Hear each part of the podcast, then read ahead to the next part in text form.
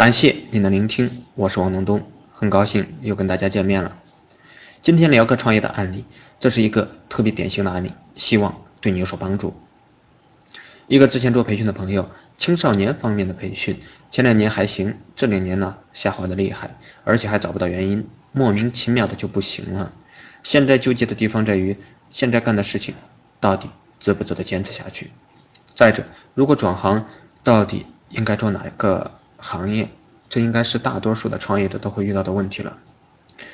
因为对这个朋友的现状了解不是特别的多，所以我也难以给出很具体的建议，但可以给一点方向性的建议。先说一下要不要坚持的事情啊。下滑的原因呢有很多种，但核心肯定只有一个原因：你的产品不再吸引顾客了。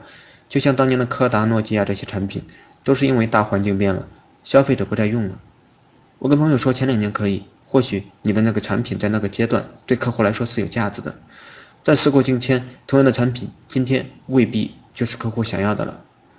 无论哪个行业，产品永远都是王道，特别是信息发达的今天。所以，打磨好一款产品，而且要让客户的认可的好产品，这是创业成功的前提条件。过去大家创业拼的是营销，未来拼的是产品，所以过去的创业者最喜欢说的是执行力，因为只要销售能力够强就够了。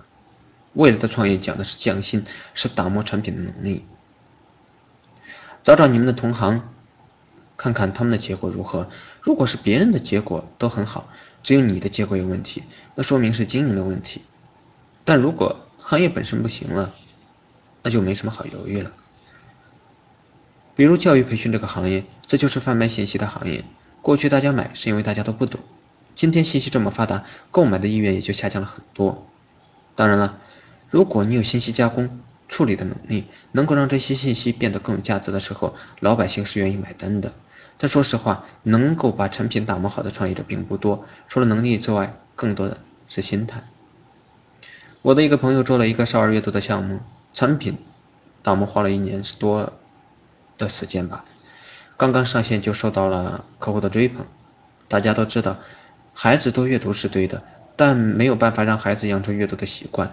而朋友的产品就很好的帮助孩子和家长建立一起阅读的这样一个习惯，让大家爱上阅读。家长呢还有一个痛点，就是孩子爱玩手机，通过阅读的习惯去代替玩手机，家长很开心。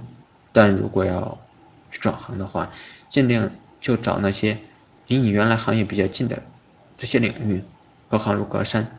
创业一定要做自己擅长和熟悉的领域。朋友想转行的原因还有一个，他的一个学员家长做了微商，一年做了一万多人的团队，一个月的销量就过千万。感叹的同时是恐惧啊，害怕被时代抛弃了。我非常能够理解他的心情啊，在某一个细分领域里面埋头苦干，当你抬头看路的时候，发现外面的世界变了，不安、恐惧、纠结、自我否定会充斥你内心，这个滋味不好受。我跟朋友聊了几分钟，然后我自己思考了很多，对于任何人都一样的，见识大于能力，多走出来看看。这会让你的效率变得更高。昨天李一来上海，重点是为了了解微商团城市合伙人的项目。这次回去可能会把那个五百强的工作给辞了，专职来做合伙人。那可是一个工作十多年的地方，但换一个环境，感受一下不一样的氛围，这也是不错的。起跑线不一样，所以我非常期待李一的精彩改变。